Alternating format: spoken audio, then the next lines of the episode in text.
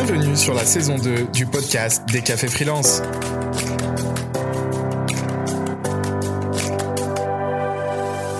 Au programme de cette nouvelle édition, la formation. Retrouvez les conseils de nos trois invités. Afifia Belabdoun, Content and Social Manager chez Canva France depuis 5 ans. Agnès Salazar, qui a été Managing Director du groupe Au Féminin, passionnée d'éducation. Elle a cofondé Maria Schools avec Annabelle Vignon. Et enfin, Catherine Barba, la spécialiste de la tech française et du e-commerce. Elle s'est lancée dans un nouveau projet qui s'appelle Envie pour aider plein de gens à se lancer dans l'entrepreneuriat. Bonne émission. Salut Laetitia. Salut Johan, salut Julie. Comment allez-vous? Au top, et toi? Ouais, nickel. Super. Surtout pour parler de la joie du débutant, euh, je peux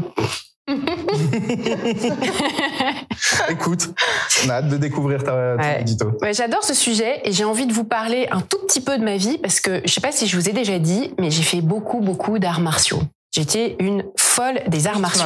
Et dans les arts martiaux, surtout les arts martiaux japonais, il y a une philosophie qui est très belle, qu'on appelle le Shoshin dans les arts martiaux japonais, qui est l'esprit du débutant, le fameux esprit du débutant. Et pas mal de freelances se sont réappropriés ce fameux Shoshin en se disant c'est quand même assez magnifique. Et je sais pas si vous savez, mais les, les- les grands maîtres japonais, que ce soit dans les arts martiaux, dans la cérémonie du thé ou euh, la façon de découper le, le- le poisson de la meilleure manière, ils mettent en général euh, 40 ans avant de se dire expert. Donc en fait, ils restent débutants toute leur vie. Et c'est très important aussi, par exemple dans les arts martiaux, de garder cette énorme humilité, de dire en fait je sais pas vraiment. Et quand tu pas. Et tu t'en rends compte parce que tu dois toujours apprendre au suivant aussi et le refaire et réexpliquer chaque étape. Et puis tu, quand tu le décomposes, tu dis bon sang, c'est bien plus compliqué que j'avais imaginé. En fait, tu te rends compte que tu ne sais pas. Et donc c'est une très très belle philosophie. Puis je vais aussi vous parler d'un livre que j'ai adoré. Euh, mais je voulais vous demander, vous, est-ce que vous avez déjà été dans cette situation de de quelque chose que vous savez faire, vous pensez que vous maîtrisez, et tout d'un coup, vous le regardez avec les yeux d'un enfant ou les yeux de quelqu'un qui sait pas, et vous vous rendez compte en fait peut-être pas, et vous prenez l'esprit du débutant face à quelque chose. Est-ce que ça vous est déjà arrivé? Bah, écoute, euh, c'est marrant que tu parles des yeux des enfants, parce que moi, j'adore cuisiner. Ça se voit aussi un petit peu. Mais euh, et maintenant, je cuisine avec, ma, avec une de mes filles. Et je me rends compte que quand je dois cuisiner avec elle, bah faut que je revienne euh, un petit peu aux bases aussi, parce que si je fais comme d'habitude, ça va vite, mais elle participe pas. Donc je suis obligé de me mettre aussi un petit peu à sa place. Et c'est super sympa de redécouvrir en fait euh, plein de techniques et te dire mince, en fait, je sais aussi pas mal de choses, mais il y a plein de choses qui me restent à découvrir. Donc euh, moi, c'est un aspect que j'aime beaucoup. Tu confies pas des couteaux à tes enfants Si, Si, si, si, ouais. si, elle a ses temps, elle a son set de elle- cuisine. ah ouais, elle apprend à découper un peu sécurisé et tout, mais ah, si, si, elle a son petit set de cuisine, euh, elle est avec moi sur les feux et tout. Génial, génial. Mais justement, le, le- les- c'est grâce aux enfants hein, qu'on garde cet esprit du débutant. Et il faut le garder très très longtemps. En fait, c'est une philosophie de vie qui est extraordinaire pour les freelances. Il y a plein de freelances qui, euh, en fait, ils oscillent entre deux choses. Ils ont envie de vendre une expertise, une maîtrise. Donc je sais, ils sont les sachants. En plus, on les, assez souvent, on les définit comme des experts de leur métier. Exactement, les experts des ouais. c'était expert. Carrément. Exactement. Mais en vrai, beaucoup d'entre eux, ils sont vraiment mus par l'envie d'apprendre et parfois utilisent le freelancing comme un moyen d'apprendre tout le temps. Ils ont souvent cet esprit du débutant euh, vraiment euh, euh, au corps, quoi. C'est vraiment quelque chose qui est très très important. Et c'est important aussi parce que en fait, les freelances, ils incarnent un monde du travail qui est plus linéaire. Euh, qui est, euh, vous savez, au XXe siècle, on avait cette idée, bon bah d'abord on se forme, ensuite on travaille, et ensuite on part à la retraite. La fameuse vie en trois phases. Carrément. Et on se disait, bah, apprendre, c'est pour les jeunes. Et démarrer une activité euh, quand t'as 40, 50 ou 60 ans, on te regarde avec un poil de pitié comme ça. C'est courageux. Ah, c'est courageux. Euh, et du coup, euh, tu te dis, avec cet esprit-là de la vie en trois phases, tu te dis, euh, c'est un peu la honte quand même. Donc, tu, tu, tu- surtout, tu restes toujours à faire ce que tu sais déjà faire. Euh, et, et tu te prives de beaucoup, beaucoup de choses parce que, en fait, on a besoin de garder cet esprit-là, de démarrer des nouvelles choses tout le temps. C'est important pour notre cognition. En fait, on est complètement en train de, de, de, de, de changer de choses. C'est important parce que la vie n'est plus linéaire et que tu vas certainement avoir d'autres carrières, d'autres moments, d'autres reconversions. C'est important parce que de garder cette plasticité du cerveau, en fait, ça te fait rester jeune. En fait, continuer à apprendre, ça te fait rester jeune. Et puis c'est important parce que c'est une joie énorme. Et ça, on va y venir euh, juste après. Euh, et, et en fait, il faut pas se priver de cette joie-là euh, en se disant euh, la honte. Euh, voilà. Donc, est-ce que là encore une autre question, peut-être Julie, du coup, ou, ou Johan, est-ce que vous avez appris un truc nouveau au cours de l'année dernière, démarrer un truc nouveau dans lequel vous étiez nul? Ouais. Ouais, ouais, euh, ça, ça m'arrive. En fait, euh, j'adore faire euh, des choses de mes mains. Euh, tu vois, être créative, mais j'ai jamais le temps. Donc pour le coup, je suis vraiment euh, pas expérimentée euh, là-dedans. Et à chaque fois que j'ai eu un peu de temps, euh, je me suis lancée dans des nouvelles activités. Donc par exemple, pendant ma grossesse, je me suis mise à la couture. J'en avais jamais fait. Euh, j'ai fait plein de trucs pour mon fils, déco de la chambre, etc. Tu vois, Tu pouvais, tu pouvais plus faire du saut en parachute, donc tu... Ouais, c'est ça. bon, euh, dès que j'ai retrouvé toutes mes capacités, j'ai arrêté. Mais ça m'a éclaté, tu vois. Et récemment, je me suis lancée euh, bah, dans la guitare. Jamais fait de musique, euh, jamais fait de solfège enfant. euh, et et ouais, j'ai vraiment appris un truc où euh, c'est pas évident. Tu dois apprendre les notes, euh, tu, tu vois. Et ouais, j'ai j'ai pas forcément le rythme. Enfin, ça, ça, tu vois, enfin, au début, t'es vraiment nul, quoi. Mais quand c'est t'es vraiment nul, tu, tu, tu- finalement, tu te mets Mais pas la pression. Et tu te mets pas la pression parce que je sais que je vais pas être, euh, Voilà. tu vois, euh, chanteuse. Donc euh, effectivement, euh, t'es dans le jeu et en fait, Mhm. euh, t'es dans l'apprentissage, dans le jeu, dans la découverte et c'est vraiment euh, sympa. Ouais, c'est génial. Ça a des bienfaits du coup pour le pour le moral, ça a des bienfaits même pour tes compétences dans d'autres domaines. Et à partir du moment où tu te libères de la pression d'être la meilleure, l'experte ou de devoir en vivre, par exemple, Mm. eh ben tu tu as des bienfaits extraordinaires. Et ça c'est une énorme libération dont parle euh, Tom Vanderbilt. Tom Vanderbilt, c'est un journaliste euh, américain qui a publié un livre qui est devenu un énorme best-seller euh, aux États-Unis qui s'appelle Beginners Mm. et qui raconte le parcours d'apprentissage qu'il a fait à 50 euh, 50 ans, quelque chose comme ça. Il a eu une une- il a eu une fille assez tard, vers 45 46 ans. Euh, donc une deuxième, phase de vie, il devient papa et, euh, et ça chamboule son regard sur la vie et sur les choses et, et il, se- il se rend compte que la, la croissance de sa fille est une opportunité incroyable pour lui. Il se met à voir les choses à travers ses yeux à elle et il voit à quel point elle a cette gourmandise, cette envie d'apprendre et au lieu de rester sur le côté à la regarder, apprendre, découvrir et tout ça, il s'est dit je vais le faire avec elle. Et donc il s'est mis à plein de nouvelles activités. Il a démarré les échecs avec sa fille quand elle avait 7 ans, D'accord. 8 ans. Il a, il s'est mis, il s'est mis ou remis au chant. Il s'est mis à apprendre à jongler. Alors c'est un truc qu'on arrive à faire en quelques mois. C'est une très bonne activité pour apprendre ce que c'est que le- c'est justement cette Ah ouais. courbe d'apprentissage de 0 à 1. Il s'est mis à faire du surf, beaucoup plus compliqué quand on a 50 ans parce que les chutes ça ne pardonne pas. Mais euh, et puis il s'est rendu compte aussi qu'on ne peut pas arriver à un niveau physique euh, quand on se démarre tard. Mais là aussi apprentissage de l'humilité parce que tu tu te dis pas que tu vas devenir un grand maître du Mm. surf. De l'humilité, l'humilité aussi parce que tout le monde se fout de ta gueule quand tu commences le surf à 50 ans. Oui.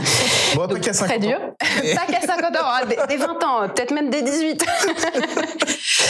et, euh, et du coup, c'est très très beau, c'est un très beau livre. Il, il- il partage tous les bienfaits de ses apprentissages. Donc franchement, je le recommande. Faut qu'on mette la- le, le- le lien, euh, le lien du livre. lien. J'ai- J'ai un article aussi que j'ai que j'ai écrit là-dessus pour ceux qui pour, pour ceux qui veulent une version plus courte. Et je vais vous vous livrer une citation euh, tirée de ce livre qui raconte comment les premiers stades, en fait, ces premiers stades d'apprentissage de la phase de 0 à 1, ça, ça se ressemble beaucoup au début d'une histoire amoureuse. En termes hormonal, chimiques, il se passe plein de choses. On est aiguisé, affûté à tout ce qui se passe et on vit les choses absolument pleinement. Les premiers stades sont magiques. Au début d'une histoire d'amour, vous vous trouvez dans ce qu'on appelle un stade neurobiologique extrême. Votre cerveau est gavé d'une boisson énergétique hyper caféinée de dopamine et d'hormones de stress, du bon stress. L'apprentissage d'une nouvelle compétence est curieusement similaire. Votre cerveau est dans un état d'hyperconscience. Il baigne dans la nouveauté. Lorsque vous vous plongez dans l'apprentissage d'un art ou d'une compétence, le monde qui vous entoure vous apparaît nouveau et débordant d'horizons infinis. C'est beau, hein? Ah, c'est génial. Ça donne envie d'apprendre. Ça donne envie Chose, d'apprendre un truc nouveau, hein Ouais, et Mais bah, c'est ce qu'on va faire là. et bah écoute, la transition est parfaite. Je pense que maintenant, on peut inviter, on peut inviter euh, nos invités. ouais. à nous rejoindre sur le plateau. C'est parti pour la table ronde.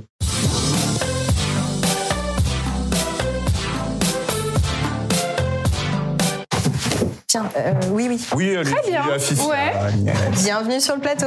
Merci. Bienvenue. Bonjour. Bah, écoutez, trois invités ce matin. Ouais. Pas des moindres. Pas des moindres. Ouais, je crois que c'est un quart de bien. Euh, vu ça? Ah ouais. L'esprit. Euh, ah, t'as vu, nous, on, s'est mis on s'est un, peu dans le dress code là. Ouais, bravo. on est dans les tons rouges, roses et tout, c'est parfait. Même Laetitia, vous auriez pu nous prévenir quand même. Ouais, c'est clair. Désolée. T'es mis dans la boucle. Hein. je te propose de, de, nous présenter notre première invitée. Eh ben exactement. On a trois super invités. Je vais commencer par présenter Catherine Barba, qui est une pionnière de la tech française, spécialiste du e-commerce, serial entrepreneur. Euh, tu t'es lancée finalement, Catherine, dans plein, dans un nouveau projet qui s'appelle Envie. Oui. Qui est, euh, j'ai vu, j'ai vu un de tes commentaires d'ailleurs il y a pas longtemps sur c'est le projet de ma vie, c'est vrai. C'est vrai.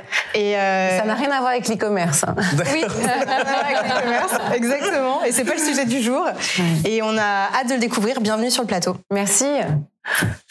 Ben, moi, je suis ravi de t'accueillir à Afifia ce matin. Merci, Johan. Alors, Afifia, tu as été prof, journaliste, rédactrice, correctrice même. Mais aujourd'hui, c'était avec nous. C'est parce que tu es responsable des communautés de la communication chez Canva. Oui. D'ailleurs, on dit Canva. Canva, Canva. Canva, je pense. Canva, ouais, on a eu un grand débat. J'ai jamais entendu Canva, moi. Je... Ah ouais, mais moi je l'ai entendu. Je Alors, c'est pas vraiment d'interdiction à dire Canva. Il y en a qui le disent, mais c'est vrai que communément on dit Canva. Voilà, comme ça, ça permet de lever le doute, même parmi les gens qui, euh, qui nous regardent. Je m'organise un peu. Et si tu es, tu es parmi nous aussi ce matin, c'est parce que tu es une experte du social learning et on a hâte de découvrir ça. Ouais. Ravi de t'accueillir. Merci. Et moi, je vais présenter Agnès, du coup. Agnès Salazar a été euh, managing director du groupe Au Féminin. Et puis ensuite, elle a, on va dire, lâché cette première carrière pour créer euh, Maria Schools, qu'elle a cofondée avec Annabelle Dignon. Et dans Maria Schools, en gros, ta philosophie, c'est qu'on apprend toute la vie. Exactement, c'est exactement ça. Et c'est notre sujet. Et c'est notre sujet. Génial. Et justement, Agnès, je voudrais commencer par une première question. Toi, tu m'avais dit une fois que pour toi, l'apprentissage, c'était une hygiène de vie. j'aime bien ce mot-là, hygiène de vie. Et ça s'incarne notamment par le fait d'enseigner. Il y a un lien entre apprendre et enseigner. Est-ce que la meilleure manière d'apprendre, c'est pas d'enseigner Est-ce que, ouais, qu'est-ce que ça t'inspire, ça Si, parce que souvent, on dit que euh, tu maîtrises vraiment un sujet quand tu es capable de le transmettre. Euh, mais la question, c'est un peu, ça veut dire quoi enseigner? Euh, Et enseigner, c'est pas rédiger un savoir et le diffuser. Enseigner, ça, c'était peut-être un peu le cas avant, quand le savoir était dans les bibliothèques et le, maître était celui qui, d'une certaine manière, avait la, la connaissance. Aujourd'hui, évidemment, ça, ça, ça fonctionne pas parce que enseigner, en fait, aujourd'hui, et c'est, enfin, vraiment, nous, notre conviction, c'est, c'est chercher, c'est questionner, c'est se questionner. C'est, en fait, qu'est-ce que, qu'est-ce que je sais? Qu'est-ce que je sais? Qu'est-ce que j'ai appris? Qu'est-ce que j'ai mis en pratique? Qu'est-ce que j'ai expérimenté? Qu'est-ce que j'ai à transmettre? Euh, Et nous, on part toujours aussi du principe que euh, tout le monde a quelque chose à transmettre. On a beaucoup d'élèves qui deviennent des profs, des profs qui sont des élèves, des élèves qui deviennent des profs, etc. Et c'est une sorte d'apprentissage comme ça en continu. Et on aime bien cette idée de d'analogie entre le chercheur et l'enseignant et l'apprenant d'ailleurs, euh, parce que si tu regardes comment les chercheurs avancent, en fait, ils, explorent, ils explorent, ils, découvrent, ils partagent un peu leur leur découverte, et finalement, ça fait progresser l'écosystème, ça fait progresser tout le monde. C'est assez évident dans des métiers comme comme la médecine bien sûr, la recherche scientifique, euh, voilà, mais aussi le développement informatique. En fait, les langages évoluent, les langages changent, et donc un nouveau, langage arrive, tu apprends le langage, etc. Et dans la vie professionnelle, dans la vie en entreprise, euh, c'est un peu moins le cas en fait. Hein. On considère euh, que finalement on acquiert des connaissances et puis ensuite on travaille et puis voilà après c'est un petit peu c'est un petit peu terminé. Mais nous, ce qu'on pratique beaucoup, c'est une pédagogie dans laquelle c'est pour ça qu'on s'appelle Maria et parce qu'on est très inspiré par la philosophie. Maria pour Maria Montessori. Exactement, c'est la mise en commun des connaissances et des compétences euh, qui fait que ben finalement tu es en permanence dans cette exploration, dans ce questionnement de tes, propres pratiques, mais aussi de curiosité, d'ouverture sur les autres, qui fait que tu apprends euh, des autres, tu apprends de tes pratiques et tu apprends dans le collectif. Et donc voilà, c'est ce qu'on pratique euh, chez nous en termes de pédagogie, c'est-à-dire euh, voilà la mise en la mise en commun, le collectif, le travail ensemble. Chacun arrive avec son, bagage, hein, son histoire, ses compétences, ce qu'il sait faire, ce qu'il a envie d'apprendre. Et puis finalement, le travail ensemble, le travail collectif, euh, bah, permet en fait à tout le monde de, progresser. Et ça, ça vaut pour un peu toutes les disciplines, hein, la data, le marketing digital, le management. Euh, voilà, finalement, c'est apprendre en cherchant. Et on est très convaincu de cette idée que l'apprentissage euh, devient une hygiène euh, et, en fait apporte de l'épanouissement parce que finalement, c'était dans un rythme où tu passes ton temps à questionner, à chercher, à découvrir, à partager, à questionner, à chercher, à découvrir, à partager, etc. Voilà, donc c'est pour ça qu'on aime bien cette idée. C'est très beau. Puis avec Montessori, il y a tout ce truc sur les mains aussi. Enfin, il y a cette métaphore des mains qu'on apprend en, enfin, en, fait, en, faisant, en faisant, et tu vois, tu t'imagines vraiment en train de faire du pain. Exactement. Quand tu lis ce texte-là, et c'est que tu réconcilies la tête et les mains. Et en plus, c'est vrai que digital, ça veut, ça veut dire ça en fait. C'est mm-hmm. tu, tu, tu travailles avec tes mains en fait. Ouais, tu travailles avec tes mains, tu travailles en faisant, et c'est aussi parce que euh, parce que tous, enfin, toutes les connaissances sont obsolètes et, et, et, provisoires finalement. Et quand tu es freelance, tu le sais très bien. Enfin, en fait, tu dois rester à, un niveau d'expertise euh, parce que c'est ce que ton client euh, vient chercher chez toi. Et donc, en fait, es en permanence, euh, tu dois en permanence être à flot, en fait. Mm. Tu, que es, tu, tu, es, je sais pas, t'es freelance en SEO, par exemple. Bah voilà, le moindre micro-mouvement de, l'algorithme Google fait que bah, tu dois réapprendre. Ouais. et donc, cette idée, en fait, de toujours apprendre en faisant et en pratiquant et pas simplement par l'acquisition de, de concepts. Voilà. Et de toute façon, le savoir aujourd'hui, il est disponible gratuitement sur Internet. Mm. voilà, il y a pas, voilà, le, le, le, savoir-faire, en revanche, c'est celui-là qu'on enseigne, c'est celui-là qu'on transmet. Euh, donc c'est vrai, tu as raison, c'est apprendre en faisant, apprendre aussi d'une manière un peu inattendue. Euh, c'est ce que Montessori pratique beaucoup avec les enfants. Tu apprends avec de l'eau, tu apprends avec euh, voilà plein plein de choses en pratiquement manuellement. Euh, bah, pour les adultes, pourquoi est-ce qu'on pourrait pas faire pareil? Apprendre en s'amusant, apprendre en prenant du plaisir. On a besoin de bac à ça. Exactement. Aussi, voilà, exactement. Les, les Américains, vraiment, ils disent if you make learning fun, you really can change the world. C'est ouais, cette idée de plaisir finalement, de joie. Ouais, de joie. De joie, exactement. Ouais. Et toi, Fichette, t'as enseigné aussi, t'as été prof, hein, donc euh, oui, j'ai parle ça, de... enseigner pour apprendre pour enseigner, enseigner pour apprendre? Oui, euh, les deux vont ensemble. Hein, je pense qu'on peut dire les deux. Euh, mais après, par rapport à la question de l'enseignement et le fait d'apprendre avec les autres, c'est même inhérent à l'être humain. Je veux dire, depuis mmh. l'ère préhistorique, euh, on utilisait l'image, on communiquait, on apprenait justement des autres. Et donc, euh, chaque accent générait une autre accent que du coup on faisait beaucoup mieux parce qu'on avait eu euh, du coup euh, l'apprentissage de l'expérience. Et puis, il faut pas oublier aussi que parmi beaucoup d'apprentissage et de connaissances qu'on a, il y a beaucoup de connaissances qu'on appelle la connaissance informelle, c'est-à-dire la mhm. connaissance qui n'est pas en lien avec le concept, la formation, etc., mais qui vient du mimétisme, de l'apprentissage des autres et de l'observation des autres. Donc oui, ce que tu dis, ça me parle complètement. Mhm. Ça me fait penser, euh, justement, j'avais une discussion cette semaine avec euh, une PO du groupe qui donne beaucoup de cours et elle me disait, j'adore donner des cours, je suis vraiment passionnée par ça parce que ça me permet, moi, de savoir si je suis toujours au top dans mon métier, en fait. Exactement, parce que tous les retours des autres, les autres te questionnent. Et, puis t'apprennent plein de choses aussi. Et quelque part, est-ce que t'es es toujours au top Exactement. Les questions des autres te font porter sur ta propre pratique un nouveau regard, et tu vas chercher finalement des réponses, et, et ça te fait aussi évoluer dans ta propre pratique. Donc en fait, c'est ça qui est génial, c'est que tout le monde progresse ensemble. C'est stimulant. C'est une stimulation quand on doit donner des cours euh, par conscience professionnelle. On doit avoir une qualité euh, de, de, de, connaissance qui est supérieure aux personnes à qui on donne des cours. Donc c'est très très très stimulant. Mmh. Euh, on parle tout le temps d'apprendre à apprendre, c'est presque devenu un cliché, apprendre à apprendre. Et j'ai envie de te poser cette question, Achicha. En fait, qu'est-ce qu'on met derrière ça? Comment on fait pour se former, pour se former toute la vie? Justement, quand on a hérité de cette idée que bon bah apprendre c'est pour les petits, hein, puis après euh, tu es expert. Euh, comment on fait pour bah, challenger ça un peu plus? Et concrètement, ça veut dire quoi se former pour se former? Alors se former pour se former, d'abord c'est une question d'adaptation on s'adapte. On est là aujourd'hui en 2022 parce que euh, les générations précédentes se sont adaptées et on est le résultat de cette adaptation. Donc c'est quelque chose de très naturel, il faut pas l'oublier. Et même si on a grandi, même si on a été éduqué dans un système où euh, on est passé, on, a une visibilité, une perception de l'existence qui est, comme tu le disais tout à l'heure, en plusieurs temps. Donc on étudie, après on fait sa famille, on, a la retraite, etc. Euh, c'est quelque chose d'assez limitant. Et euh, le plus dur en fait pour commencer à se former, c'est de faire table rase de ses connaissances. C'est-à-dire tout ce qu'on a euh, appris, tout ce qu'on nous a enseigné dans l'école, l'idée en fait c'est de se réapproprier ces connaissances et pour se les réapproprier, on est obligé de faire table rase de tout ce qu'on a appris pour démarrer de zéro. Et donc ça, ça peut être très compliqué parce que ça implique euh, d'envisager l'existence, d'envisager ses projets professionnels, ses envies, euh, un petit peu de façon vertigineuse, c'est-à-dire un peu dans le vide, en se séparant de tout ce qu'on a appris et en osant apprendre euh, et en osant lier la formation avec le développement personnel. C'est ça qui est important en fait dans la formation.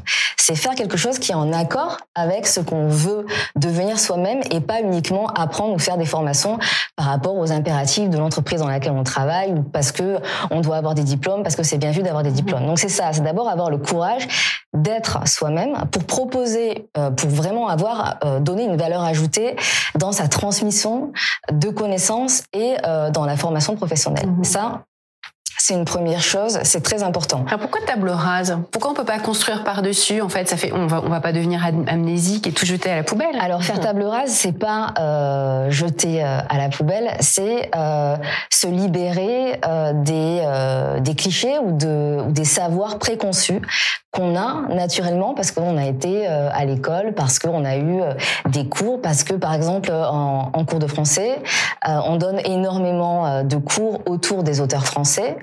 Euh, une fois qu'on fait table rase de ça, on peut par exemple aller ailleurs et lire des auteurs qui viennent d'autres pays, d'autres cultures, avoir une perception des choses qui est différente. Euh, comme les outils, on peut euh, par exemple être habitué à utiliser un outil et puis et l'utiliser depuis des années et des années. Et il va falloir à un moment donné faire table rase de sa façon de penser pour Ouvrir pouvoir les portes, utiliser en fait. un autre Ouvrir outil. les portes et puis ne pas se laisser ça. enfermer. Exactement. Mais d'ailleurs, Canva, à la base, donc c'est c'est une entreprise qui est australienne qui a été créée par Mélanie Perkins. Et au début, elle donnait des cours à la fac de euh, d'outils euh, graphiques classiques, donc euh, Photoshop, InDesign, etc. Mm.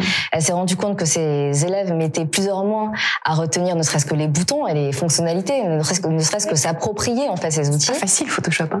Bah oui. Ah, début, c'est horrible. Il faut du temps, c'est ça. Et, euh, et donc du coup, elle s'est mise à imaginer un outil qui soit différent, qui soit simple et qui soit euh, justement ancré euh, euh, sur cette euh, ce- cette perception de la facilité d'apprentissage. C'est pour ça que Canva c'est très facile euh, et qu'on n'est pas obligé du coup d'avoir des connaissances en graphisme pour l'utiliser. Donc euh, et le fait qu'elle ait donné énormément de cours, ça a beaucoup apporté en fait à la création de cet outil puisque tout ce qu'elle a appris dans le cadre de la formation, toutes les difficultés qu'elle a découvertes et, et qu'elle a compris chez ses élèves, elle les a appliquées dans cette dans cet outil pour que Mhm. ses élèves ne n'aient pas à les rencontrer. Ça, c'est faire table rase du passé, c'est-à-dire faire table rase des outils qu'on avait l'habitude d'utiliser avant et des façons de créer, des façons de travailler qu'on avait l'habitude d'avoir avant. Et donc faire table rase, c'est ça. Mhm. C'est-à-dire ne pas avoir peur de se départir des réflexes qu'on a eus pendant plusieurs années. Et l'adaptation, c'est ça. Et surtout qu'on vit dans une période où euh, l'adaptation est de plus en plus rapide. Euh, L'algorithme euh, sur les réseaux, par exemple, change euh, tous les trois mois, tous les six mois, et même parfois quand il change, on ne comprend pas tellement. Donc on Les règles de sanitaires aussi. C'est ça. Ça c'est tous ça. deux jours.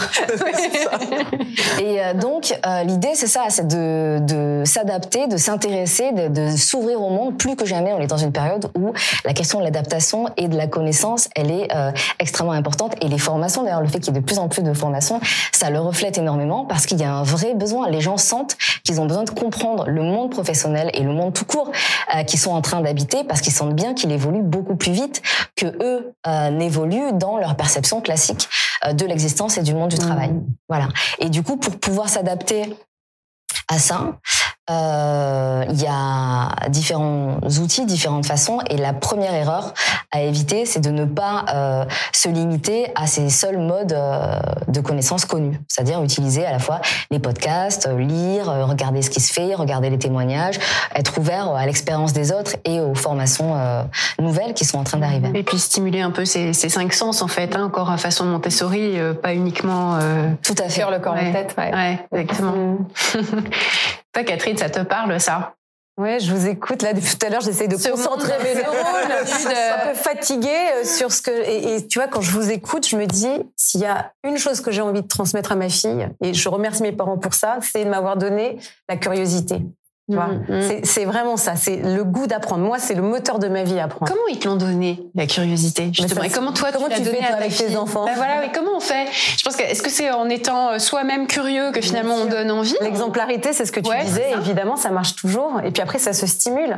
Je, quand on était, euh, elle, elle- elle a déjà quitté le foyer, euh, la, la- la fait- la maison, ça y est, au revoir. Mais quand on était ensemble, on avait un petit rituel le, le soir au dîner. C'était chacun devait dire. On est que trois, on est une petite squad, nous. Hein, c'est pas comme toi. Euh, mais euh, et on avait on avait un rituel qui était de dire qu'est-ce que j'ai appris de nouveau aujourd'hui? Qu'est-ce que j'ai fait de nouveau aussi? Parce que apprendre et faire pour moi c'est très lié aussi. Mhm. Et donc, au début, c'est un peu, euh, tu vois, et en fait, tous les soirs, quelqu'un, enfin, chacun de nous faisait le, on faisait le tour. Et, des on on disait rien? Ouais, bah après on l'invente. Tu sais, Ah oui. t'inventes.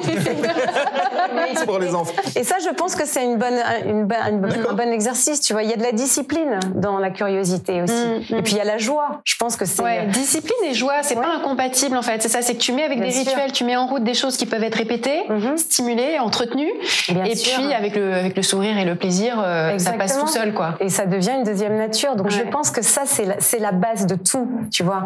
Et, euh, et effectivement, c'est pas circonscrit à une période de la vie. L'apprentissage aujourd'hui, on le voit bien, il y a une énorme Mhm. obsolescence des savoirs dans tous les métiers, que tu sois freelance, salarié, peu importe. Et donc, c'est si tu as ce goût d'apprendre, cette joie d'apprendre, forcément, tu as une chance folle. Mm, Parce que mm, tu vas, tu vas le faire, pas par devoir, hein, mais par plaisir. mm, Ça mm. change tout, ça. hein. Ouais. C'est génial. Mm. Alors, euh, toi, t'en as fait, là, t'en as fait ton, ton day job euh, de, de donner cette, ce goût d'apprendre euh, à des gens qui ont tout âge. Et, euh, et toi, tu as cette conviction qu'on peut aussi apprendre à entreprendre.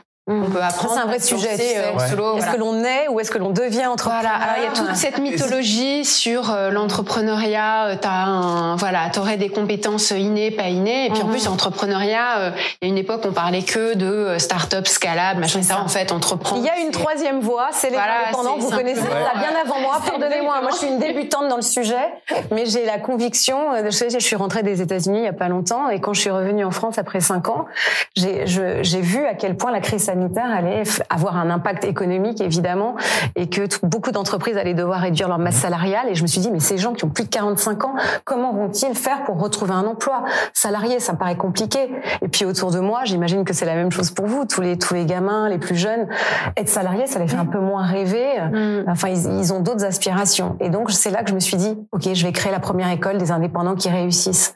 Donc, c'est, par observation, en fait. Hein. Tout part du regard, en fait. Hein. Mm. Tout part de cette curiosité dont, dont vous parliez. C'est, je me suis dit, il y a un besoin, je vais Ça, répondre. ça me fait, enfin, ça, ça me parle ce que tu dis. Ça me rappelle mes débuts quand j'ai voulu monter ma boîte et où en fait j'avais mon business plan qui était prêt et, et ce, ce moment où tu te dis et je pense qu'on se l'est tous dit, j'ai pas les compétences pour me lancer. Mhm. En fait, il y a plein de choses que je maîtrise pas. Alors il y a des choses qu'on maîtrisera jamais et c'est Non, pas grave. et c'est euh, pas on grave, sera on entouré est des bonnes Shiva. personnes en fait.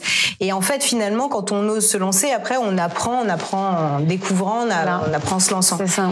Mais mais parce qu'il n'y a pas d'école. Mhm. Mais en fait, il y a plein de petites choses qu'on peut apprendre. Et souvent, je pense qu'il y a plein de gens qui se privent de se lancer ou qui ont peur de se lancer en indépendant, Mhm. qui en rêvent, Mhm. parce que justement, il leur sûr. manque À toutes ces petites choses qui font que tu vas pouvoir démarrer. Mais tu peux l'apprendre avec une pédagogie particulière.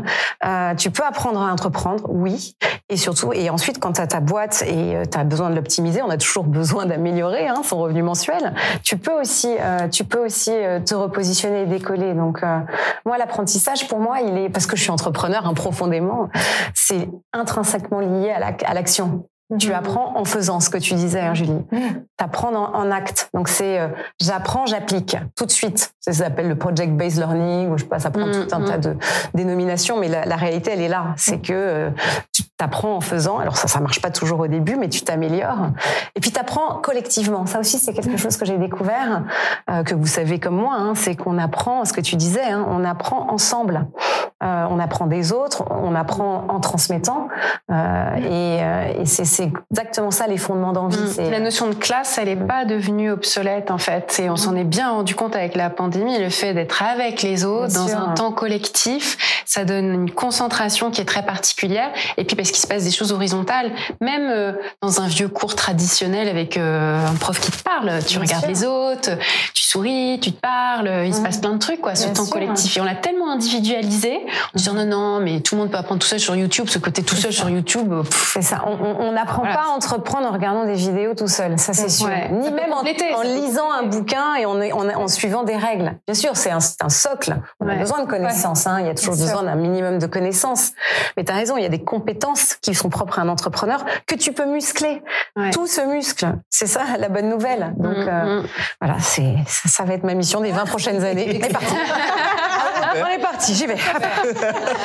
Ouais. On va muscler, on va muscler tout, on va muscler tout le monde. On va tous besoin de muscles. C'est je- le problème du siècle là. Donc, euh, et, et en ayant, parce que l'important c'est la finalité, tu vois. Moi, ce qui, euh, ce qui m'anime, c'est en vue de quoi tu fais les Mm. choses. ouais. Et moi, je me dis, si j'ai envie d'accompagner quelqu'un à se mettre à son compte, c'est en vue de permettre à cette personne d'être durablement rentable, de vivre de, son- de son job, Mm. tu vois, et de pas avoir peur, et de se sentir épaulé. Et c'est pour, pour euh, bah, se, se, se- se réaliser dans son boulot. Il y a Mm. rien de meilleur, quoi. Être autonome, comme apprendre à marcher en fait. Hein. Exactement. Cette autonomie, c'est vraiment un marqueur de notre de notre temps, je trouve. Hein, L'aspiration à plus d'autonomie. Mm. Et c'est pas spécifique euh, aux, aux entrepreneurs, même dans les grandes entreprises ou les petites d'ailleurs. hein. Il y a cette aspiration qui est née.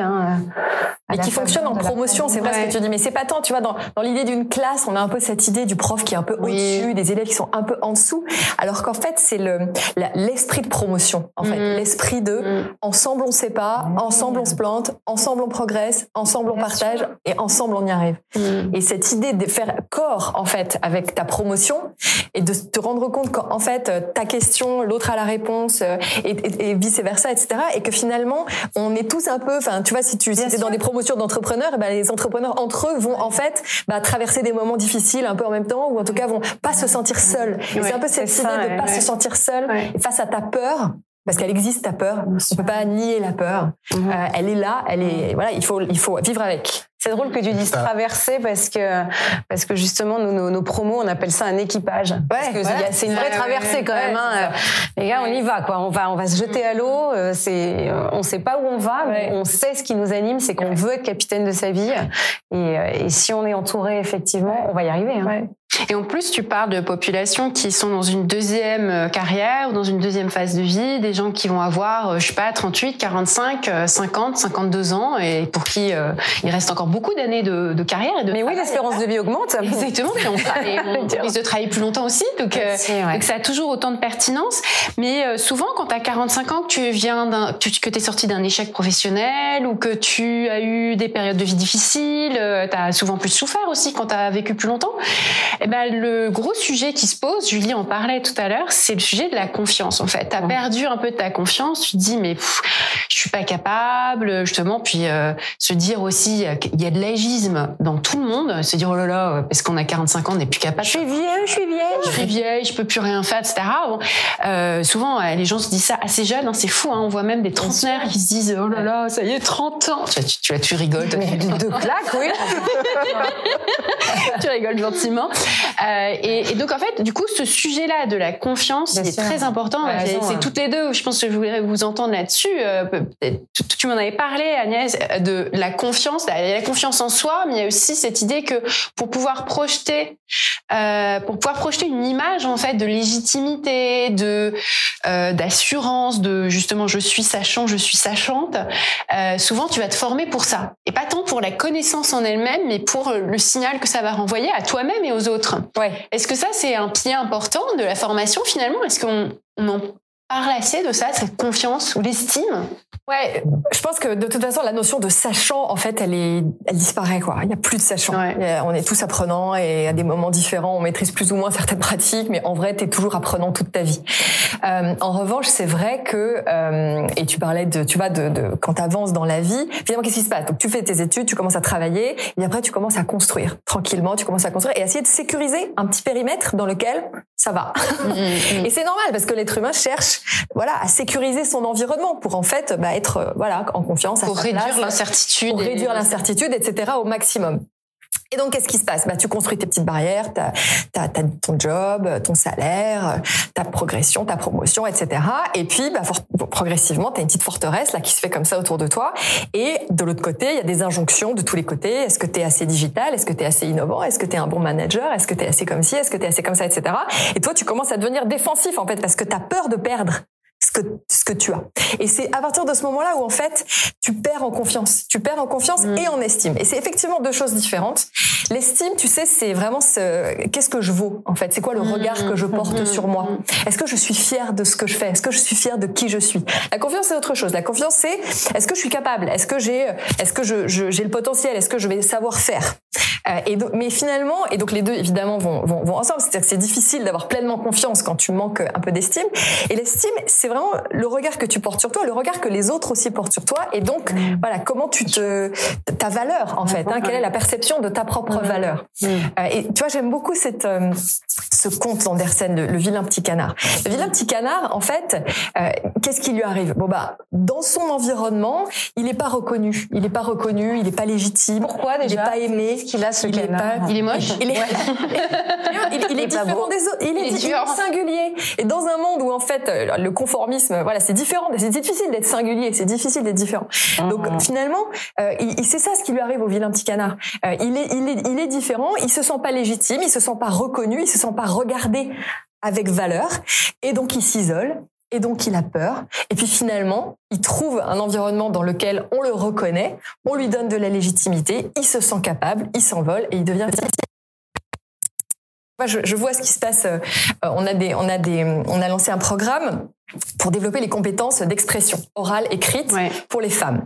Euh, et finalement, qu'est-ce qu'on voit? On voit en fait des femmes qui, qui, qui ont la, la- la première, enfin, le, le première problématique de leur trajectoire professionnelle, c'est la confiance, c'est la capacité à s'exprimer, Ouais, c'est c'est la vrai. capacité à dire, c'est la capacité Ouais, à écrire, etc. Et tu vois que finalement, évidemment qu'on leur transmet des compétences, bien sûr, mais on leur transmet aussi tellement de confiance Mm. et d'estime. Tu vois, c'est des femmes qui t'apportent des bouquets de fleurs, qui t'appellent pour te dire vous avez changé ma vie. Enfin, c'est c'est Mm. incroyable.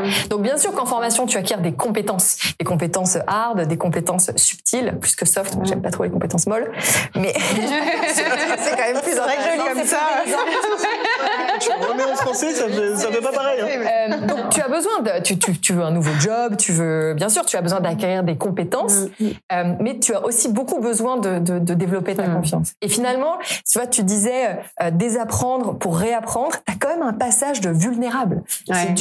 En fait. Mais surtout, euh, et ça, ça tu, dois, tu dois y être beaucoup confronté, car euh, Catherine, cette vulnérabilité d'une phase de transition de vie aussi, où parfois tu as eu un échec professionnel. Un échec professionnel, ça te détruit beaucoup justement ton estime, et ça n'a rien à voir avec les compétences en fait. Souvent, enfin, tu peux être très Ouais, compétent et te sentir comme une merde en fait. Et donc, euh, et du coup, toi, j'imagine, tu as beaucoup échangé là-dessus. Euh, Qu'est-ce qui, pour toi, Ah, a le partage. plus d'impact, voilà, sur euh, comment tu fais gagner en estime, du coup, peut-être plus qu'en confiance, euh, des gens qui viennent de vivre peut-être une période difficile ou un échec. J'essaye de faire le parallèle. Tu vois, tout à l'heure, je vous disais, euh, si j'ai envie de transmettre un truc à ma fille, c'est la, c'est, c'est la curiosité. La deuxième chose, c'est la confiance en soi aussi. Mm. Ouais. Oui. Il y a le goût de l'effort, mais ça, on en parlera après. Mais, euh, mais c'est vrai que, et, et tu vois, j'essaie de, de faire le parallèle avec des gens euh, que tu accueilles. La matière humaine, c'est très précieux. Hein, il faut, et c'est vrai, transmettre la confiance, il n'y a rien de meilleur. Si je me remets avec ma casquette de maman, euh, qu'est-ce, qu'est-ce qui te qui fortifie ta confiance et qui te la tricote, mais c'est l'amour. Mm. C'est, c'est Mm. parce que tu te sens infiniment aimé et que tu te sens inconditionnellement aimé que finalement euh, les échecs, les épreuves, ça ricoche sur toi. C'est, pénible, c'est, pas agréable, mais au fond c'est pas grave, tu vois. Mm. Et je me dis c'est ça. Alors euh, toute chose égale par ailleurs, hein, mais euh, que, que j'ai envie de transmettre. Je pense que la confiance en soi, la confiance dans l'avenir, dans l'autre, dans le collectif, c'est aussi parce que tu crées les conditions euh, d'un, collectif où il y a où, où tu te sens aimé quelque Ouais, part. ouais. Et C'est ça que l'esprit corps en de- fait. de Ouais, c'est créer. ça. Amour, c'est un peu un gros mot, mais il y, en a dedans. Oui, c'est ça. C'est en fait euh, finalement, euh, tu vois, chez nous dans notre campus, on a, on a, une- c'est très designé, c'est très voilà. Et il y a un immense cœur, un énorme cœur flamboyant. C'est ça. Et, et donc on dit en fait, ça va être dur, ça va pas être tout le temps facile. Mais d'abord, tu vas retrouver la soif d'apprendre. Tu parlais du goût, du, goût d'apprendre. Et c'est vrai quand on ça. apprend, Ça en fait, tu parlais de, tu vois, de la- de- du débutant. T'as un truc incroyable qui se passe en toi. Tu te rends compte que t'es capable, tu te rends compte que Ouais. t'as envie de faire encore plus, que ça ne s'arrête jamais, etc. Et nous, on leur dit aussi, ça va être dur en fait. Et il y a des moments, bah, il faut accepter, c'est un peu dur. Tu sais pas, tu te sens un peu nul, tu poses trois fois la même question, tu arrives toujours pas. Voilà, tu te sens pas, voilà. Alors que t'as 40, 45 ans, même quand t'as 25 ans, c'est pas agréable en fait de ne pas être dans une situation un peu vulnérable. Mais finalement, si autour de toi, il y a tellement d'attention à toi, tellement de d'envie et tellement d'affection, oui, d'amour en fait. c'est ça, c'est de- étonnant, hein, mais tu- tu que, bah, en vrai, exactement. Je suis sûre que ton école Ouais. donne de l'amour. Ouais, vraiment. fait que les gens se Sentent forts et c'est ce que nous on va Exactement. faire. On se donne aussi, hein. au-delà de donner de l'amour, on se donne aussi. Et puis, euh, que ce soit au niveau de la confiance ou euh, au niveau euh, euh, du courage, c'est comme tu disais tout à l'heure, fake it to make it. C'est-à-dire qu'en fait, on n'est jamais 100% confiant, on n'est jamais 100% courageux. Et avoir du courage, ça veut pas dire ne pas avoir peur, ça veut dire avoir peur, mais y aller quand même. Mhm. Et dans l'entrepreneuriat, euh, la question euh, de la peur ou de la confiance, elle est euh, quotidienne. Enfin, je veux dire, on est dans une situation de vulnérabilité euh, très régulièrement. Euh, Il y a beaucoup d'imprévus. Euh, c'est le quotidien de l'entrepreneur, il me semble, d'un indépendant, de pouvoir gérer les, les, les imprévus. Mais ce qui est génial surtout, c'est qu'en fait, avec les formations, et c'est ça aussi qui apporte la confiance, c'est que on détruit le fossé entre euh, des gens qui sortent du système scolaire et qui ont eu, grâce à leur famille, grâce à leur éducation personnelle, euh, une ouverture sur le monde du travail, sur les pratiques, etc. Et ceux qui ne les ont pas eu. Mm. Euh, là, il y a une vraie inégalité et il y a aussi une vraie inégalité entre les hommes et les femmes. Tu disais qu'il y a beaucoup de femmes justement dans ta formation, mais ce qu'on remarque aussi, c'est que euh, le rapport de la confiance et l'expression de la confiance est très différente chez les hommes et les femmes, notamment dans le milieu des des startups.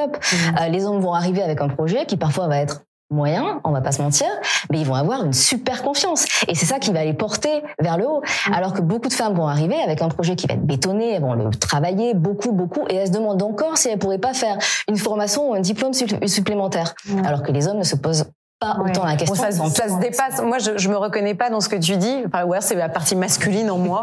C'est Mais, pas, euh, mais je me sens. c'est- euh, c'est- pas tout le monde, mais c'est une généralité, Bien surtout euh, chez euh, les jeunes femmes Mhm. qui sont, qui sortent des études, Bien sûr. tu vois, qui sont Mais pas tu encore vois, là-dedans. d'où la- l'apprentissage pour moi, le fait d'apprendre, de, de bien connaître ton sujet, c'est c'est le meilleur remède au sentiment d'imposture. Dire moi, si je sais, tu vois, j'arrive là dans dans ce milieu de la formation que je ne connaissais pas encore il y a un an, mais je me sens pas imposteur parce que précisément je bosse mon truc quoi. Je connais, j'ai rencontré des tonnes de gens. Mais parce que tu as la confiance pour le porter aussi. Oui, c'est vrai. Tu as les deux. C'est probable. Et, et tu sais, et, et tu sais, donc ça se transmet. Hein, je, je, le, je le découvre, et je me dis que ça passe aussi beaucoup par des mentors, par des gens qui. euh, Ouais. et- et il y a un truc qui m'est arrivé, et ça vous est sûrement arrivé aussi. C'est dans ma vie, j'ai eu la chance de croiser des gens qui euh, qui, qui, qui m'ont fait confiance avant même que moi je me fasse confiance.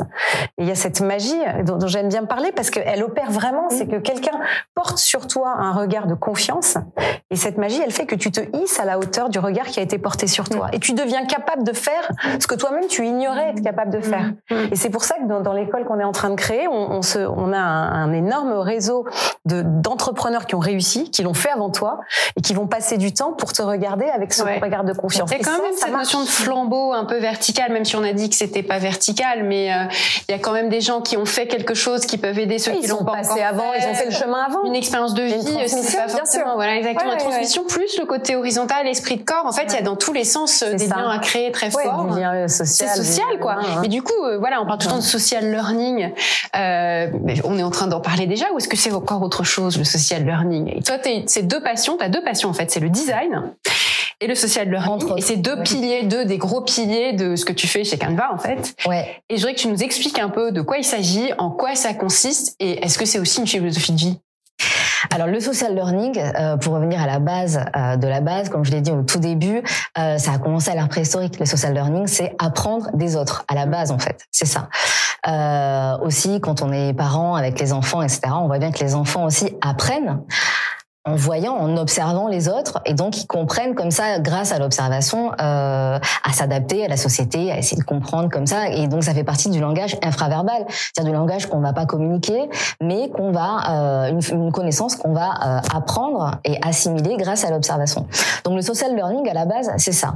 Après, on l'utilise pas de la même façon selon les disciplines, mais en tout cas en ce qui concerne Canva, en ce qui concerne beaucoup de de- d'entreprises, euh, de freelance, etc. Le social learning, c'est apprendre, évoluer en observant ce qui se passe autour.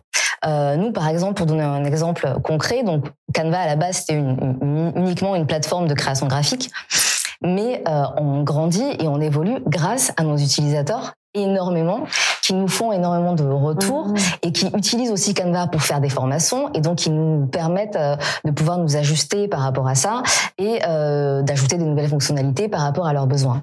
Et aussi euh, pour pouvoir proposer des templates, des outils qui sont en accord avec les besoins de nos utilisateurs, mais aussi pas en accord avec les évolutions du monde et des nouveaux besoins professionnels, on est obligé d'appliquer du social learning, c'est-à-dire regarder, suivre l'actualité, euh, l'actualité sociale, l'actualité euh, tech, euh, l'actualité humaine, euh, politique aussi, économique, et donc ça nous permet d'avoir une visibilité et de pouvoir se positionner. Et la question du positionnement, elle est extrêmement importante parce que c'est la clé de l'adaptation. Aujourd'hui, ce, on peut pas s'adapter si on ne comprend pas les tenants et les aboutissants de ce qui est en train de se passer mmh. euh, dans le monde dans lequel on est. Euh, au début, donc les hommes des cavernes utilisaient les parois des cavernes pour transmettre, communiquer. Après, il y a eu le livre. Après, il y a eu l'impression. Il y a eu la télévision qui nous a rendus encore plus obsédés par l'image, le fait d'avoir des, des connaissances, on est abreuvé de connaissances. Et donc on va toucher le cerveau de, de plus en plus la part cognitive en fait de notre cognitif de notre cerveau et le monde digital est une ère euh, qui est encore en cours de transition. C'est-à-dire qu'on est dans une phase de transition. Euh, les outils qu'on utilise aujourd'hui, que ce soit l'ordinateur, le smartphone, etc., ils sont temporaires, ils sont provisoires. Alors tu ah, quelle bonne nouvelle Quelle bonne nouvelle, on va s'en séparer. Je, je suis pas sûre. L'obsession se. Je pense, que ça va être de plus en plus intégré. Mais pour le meilleur. Au bout du doigt, tu sais. Directement une puce dans le cerveau. C'est ça. Et euh, donc l'idée c'est que on est euh, là-dedans. Revenir au caverne plutôt. Moi j'aime bien. oui j'aime bien aussi. Mais ça dépend en fait. Là le, le, le, ce qui se joue en fait dans ces outils euh, qui créent de plus en plus de proximité et même d'intimité entre ce qu'on regarde et ce qu'on est et ce qu'on devient et même ce dont on a envie. Euh, L'enjeu c'est de comprendre comment ça fonctionne et qu'est-ce qui fait que euh, une image, une donnée, une formation, euh, une connaissance va être plus impactante que d'autres. Qu'est-ce qui fait qu'une connaissance est impactante? Qu'est-ce qui fait qu'une qu'une transmission comme mode de transmission va mieux marcher qu'un autre? Qu'est-ce qui fait qu'une vidéo, ça va mieux marcher par exemple qu'un article? Euh, Pourquoi les podcasts euh, explosent en ce moment? Euh, euh, C'est parce que ça touche à des sens cognitifs euh, qui favorisent beaucoup plus la mémoire et qui favorisent l'ancrage. Et donc, euh, c'est pour ça que nous, en termes de design, la question du social learning, elle est très importante parce que même dans notre façon de travailler chez Canva, si on a un projet à mettre en place, si on a une idée, n'importe quoi, on commence toujours par le visuel. On, on va pas commencer par un Google Doc qui va être euh, compliqué, on va pas commencer par des mots, on commence par le visuel parce que la plasticité du cerveau, tu en parlais tout à l'heure, est, est, de plus en plus en train de se, de se modifier pour s'adapter à cette ère qui est de plus en plus obsédée par l'image. Et donc L'image est un vecteur de mémorisation, de connaissance, d'apprentissage qui est plus efficace aujourd'hui pour le cerveau que euh, que d'autres modes de transmission mmh. qu'on avait l'habitude mmh. d'utiliser jusque-là, que les gros livres, etc. Donc oui, euh, le design et le social learning, c'est très proche. Ça va de pair parce que c'est le, le trait d'union, c'est l'image. Et, euh, et, le design à la base, hein, c'est pas uniquement une discipline pour embellir un visuel, pour faire des mmh. images. Mmh. Le design à la base, c'est apporter des solutions. C'est ça la base mmh. euh, de la discipline. C'est concevoir des solutions. Exactement. Donc ça veut dire simplifier les processus. Ça veut dire faire en sorte qu'il y ait de moins en moins de d'intermédiaires de, de, entre euh, les connaissances que l'on va acquérir. C'est-à-dire ouais. faire en sorte qu'on puisse les acquérir le plus possible, le plus rapidement possible, et qu'on puisse les intégrer le plus naturellement possible grâce justement euh, à la vidéo au podcast, à des formations, à l'interaction, euh, qui est hyper importante, notamment dans les formations. Et euh, donc c'est ça en fait euh, la base mhm. du design et du social learning, c'est apprendre des autres et en utilisant l'image ou en tout cas les sens comme vecteur d'apprentissage et de mémorisation. Hmm. C'est tout un beau programme. Est-ce qu'on a le temps pour un petit jeu des différences, Johan? Écoute, un petit jeu d'essai de différence. parfait ce matin. C'est vrai. Ouais, on dirait une classe. Tout le monde est hyper studieux. En plus, on s'est tous. C'est hyper agréable. Donc, euh, bien sûr, allons-y. Ouais. ouais. Toi, tu parlais de CPF tout à l'heure. Alors, euh, voilà, le fameux CPF, euh, c'est assez intéressant. C'est que du coup, ça nous amène sur la différence entre freelance salarié par rapport à l'apprentissage. C'est ça. C'est que chez les salariés, c'est quand même très balisé. Il y a des euh, voilà, il y a des institutions qui l'encadrent, il y a des budgets, il y a des droits à la formation. Et chez les freelances, c'est quand même un petit peu plus, on va dire, euh, chacun fait comme il veut. Hein, c'est un petit peu plus. T'as pas d'obligation. Voilà. Les salariés, de toute façon, t'as une partie. Exactement. Ils sont à te constituer un, un capital pour pouvoir te former. Quand voilà. tu freelance, tu l'as pas ça. Exactement, tu l'as pas. Mais d'un autre côté, T'as pas moins les temps. mêmes temps. T'as pas les mêmes temps. C'est-à-dire que t'as pas ton entreprise qui va te dire, euh, tu peux faire une formation d'une semaine, vas-y, go. Euh, ouais. Ouais. Tu dois gérer tes clients, ta prospection, ton travail. Et donc, si tu prends sur ton temps de travail, euh, potentiellement, t'es pas rémunéré et en plus, tu payes ta formation. Exactement. Mais d'un autre côté, tu as un autre mindset qui t'a amené à créer ton entreprise, à te mettre à faire de la compta, à apprendre ce que c'est que les statuts et machin. Donc, de toute façon, tu as dû t'y mettre à un moment à apprendre beaucoup plus. Tu as peut-être un autre état d'esprit. Peut-être. Après, moi, je suis pas sûre parce que je pense qu'on passe de l'un à l'autre et que, en fin de compte, le, la frontière salarié freelance en termes de mindset, d'état d'esprit, elle est pas forcément toujours pertinente. Elle est en train d'évoluer. Euh, mais toi, Catherine, tu vas beaucoup euh, cibler des salariés ou des anciens salariés, leur dire mais non, mais c'est possible de se mettre à son compte. Euh, du coup, euh, je voudrais Le que jeu des voilà le jeu des différences entre les salariés et les freelances par rapport à la formation. On a parlé des droits, des machins, du mindset. as Même si je suis d'accord avec toi, la frontière est poreuse, il faut bien se garder Ouais. des stéréotypes. Mais c'est intéressant ce que tu dis parce que avant, au moment où je commençais à avoir envie de créer cette école, je me suis dit, euh, je vais interroger les gens qui ont fait le passage. Et donc, on, on est, on est parti à interroger 500 personnes, beaucoup de femmes d'ailleurs. J'ai fait 50 zooms de 10 personnes. Ah oui, parce que c'était là pendant la pandémie. Pour comprendre exactement que du Zoom. que du zoom pour comprendre toi tu as fait le passage qu'est-ce qui t'a manqué? Quelle était ta frustration? Quelle était quelles sont les différences que tu as vécues? Donc euh, à travers cette euh, tu vois cette enquête j'ai découvert que la première différence elle tient à ta motivation quand même Globalement, quand tu te mets à ton compte, tu as une aspiration à l'équilibre, à l'autonomie et au sens qui est plus forte. Alors, ça veut pas dire que quand tu es salarié, tu l'as pas, mais dans la balance, l'aspiration à la stabilité, à la sécurité pèse plus lourd. Donc Ouais. ça, c'est une différence Ouais. vraiment fondamentale de motivation. Tu vois? Après, on en a parlé sur les ressources profondes. Je crois que la grosse différence, la, la confiance, c'est sûr que même si tu as besoin de la muscler tout au long de la vie, le fait de passer, de, de te jeter à l'eau, ça prouve quand même que tu as un tout petit peu plus confiance. Euh, Et on a dit, ça se, ça, ça, ça, ça se développe de folie, en fait. On peut l'appeler Ouais. folie aussi. Folie, ouais, ouais. Euh, et puis dans les ressources, il y a l'énergie quand même. Je crois qu'il en faut un paquet hein, pour, euh, Ouais. pour, comme tu disais, euh, Julie, il faut non seulement euh, faire son boulot, satisfaire ses clients, ensuite gérer, enfin faire sa gestion, et en plus continuer à se former. Enfin donc,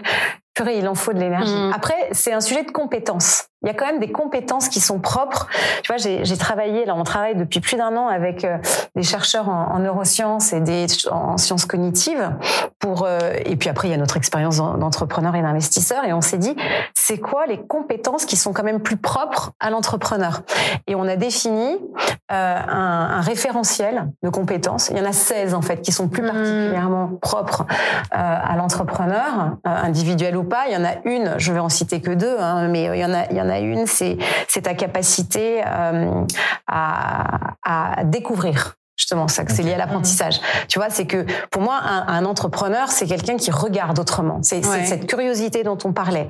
Tu regardes un marché. Souvent, les gens te disent Oh, mais je crée pas de boîte parce que j'ai pas d'idée. Mais c'est pas ça l'idée. Oublie l'idée. Regarde le besoin. Donc, quelqu'un qui a C'est l'esprit du Regarde. débutant aussi, non? C'est le show mais complètement. En fait. C'est- exactement Ouais, ça. ouais. Et ça, c'est une vraie qualité. Tu regardes, tu, tu observes, tu vois qu'il y a un besoin qui est mal adressé ou non adressé. Et c'est là, c'est le début. C'est ça ton Mhm. idée. Elle vient de là. Donc ta capacité à découvrir et à le trans à, à le, à, à le transformer en action. Et l'autre, c'est à décider, à décider vite. Tu vois, j'ai Ouais. l'impression qu'en entreprise, les gens anticipent beaucoup. Ils sont, mais il y a un moment euh, parce qu'il y a des degrés, il y a des validations, parce qu'il y a Ouais. des process. Ouais. Tu peux pas tra- traduire euh, ta prise de décision aussi aussi euh, avec autant d'agilité que tu voudrais le faire. Et puis Donc, euh, c'est simplifier. Donc quand tu es en train d'apprendre, Ouais. tout d'un coup, tu dois décider, c'est trancher, c'est euh, à c'est- décider. C'est presque incompatible avec euh, le, la phase d'apprentissage, en fait. C'est Mhm. Super dur, non, de passer de, de passer de observer à décider. Alors moi, c'est bizarrement, je sais pas, il faudrait que quelqu'un regarde dans mon cerveau, dans nos cerveaux, mais moi, un, un- un enseignement, je le mets immédiatement en acte. Ouais. Et, et c'est peut-être le propre d'un Transforme en décision immédiatement. Et, et j'en parlais justement cette, cette semaine avec quelqu'un qui disait mais mais pas du tout. Euh, Il me regardait en disant mais mais madame, euh, il faut quand même un petit peu laisser infuser les choses. Quand on apprend quelque chose, ça peut rester contemplatif.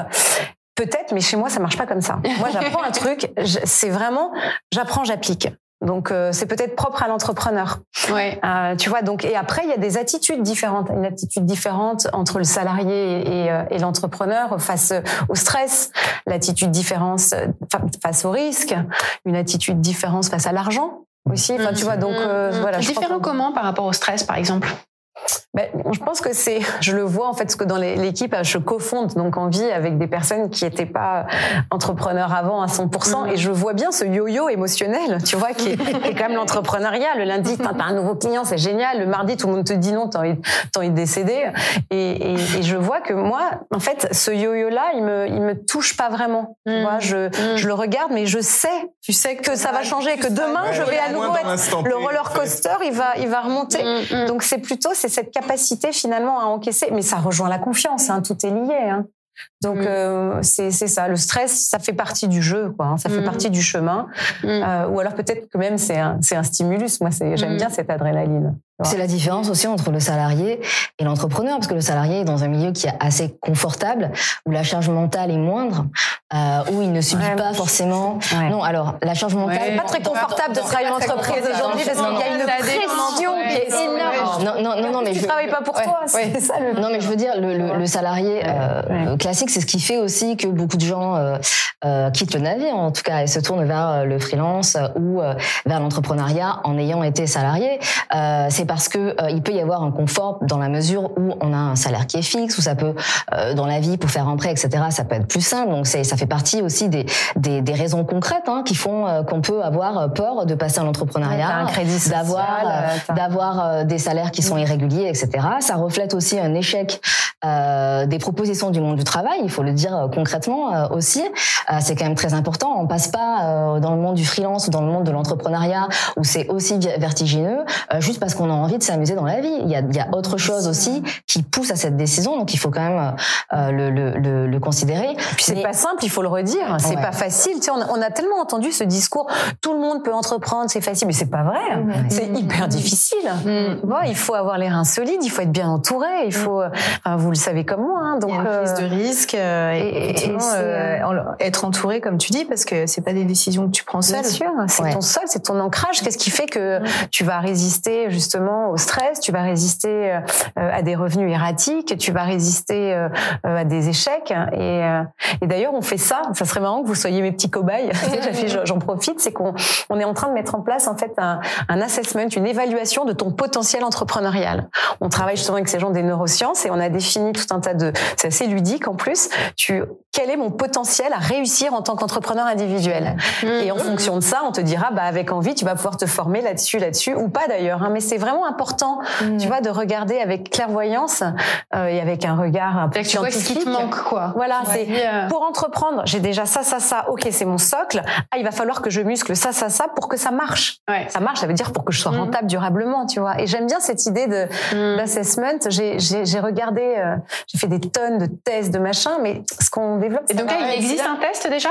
On va le, on le, on le sort bientôt et dès qu'il sera sorti, Quand je vous dirai, inscrivez-vous sur ouais. envischool.com. Il y a, tu peux t'inscrire à notre newsletter et je vous dirai quand euh, Ouais. ça sort. Mais j'adorerais avoir vos feedbacks parce que évidemment, hein, comme moi, je fais ça avec beaucoup d'humilité. Hein, je sais pas, mais je vais apprendre en, fais- en faisant et puis je vais recadrer. Mais il me semble que cette, cet assessment, cette évaluation, il est, euh, elle est vraiment, euh, vraiment utile. Et puis quand tu as un business, on fait un diagnostic aussi de ton business. Ça, j'aime bien. Ok. Tu vois. D'accord. Donc en fait, Diagnostic. quand on est débutant ou pas débutant, on peut faire un test et voir euh, qu'est-ce qui est, qu'est-ce qu'il faut muscler, etc. Voilà. Et Donc, dans, dans, dans un cas, c'est plus tes, tes aptitudes, et dans l'autre, quand c'est plutôt euh, tes compétences. Quoi. Là, là t'es pas très bon en vente ou bonne. Euh, là, t'es pas super sur le digital, euh, ou alors tu sais pas bien gérer. Enfin, il y a tellement Ouais, de choses ouais. à maîtriser, même si on n'a pas, on devient pas des Il y, a, spécialistes. il y a une différence aussi, il me semble, tu vois, moi qui ai fait la bascule du salariat C'est vrai. à l'entrepreneuriat, parce que chez Au Féminin, j'étais DG, d'accord, mais j'étais quand même salarié, Exact. euh, qui est un peu le, le- la capacité à gérer ta solitude. Euh, finalement, tu es en entreprise, tu es salarié, tu es dans un collectif qui t'est que t'as pas choisi forcément, qui t'est un peu imposé, mais tu es quand même dans un collectif, tu Bien fais sûr. partie d'un ensemble. Voilà, tu es dans une organisation. que tu qui disais, ce avance, social. euh, Euh, et quand tu deviens entrepreneur, alors moi j'ai la chance d'avoir une associée qui est géniale, donc je me sens pas seule, mais quand même, Ouais, quand t'es t'as un une forme de freelance, t'es seul, hein. seul quoi, Ouais. t'es seul dans tes décisions, donc t'es entouré, t'as ta famille, t'as tes amis, t'as machin, enfin t'es quand même dans une solitude.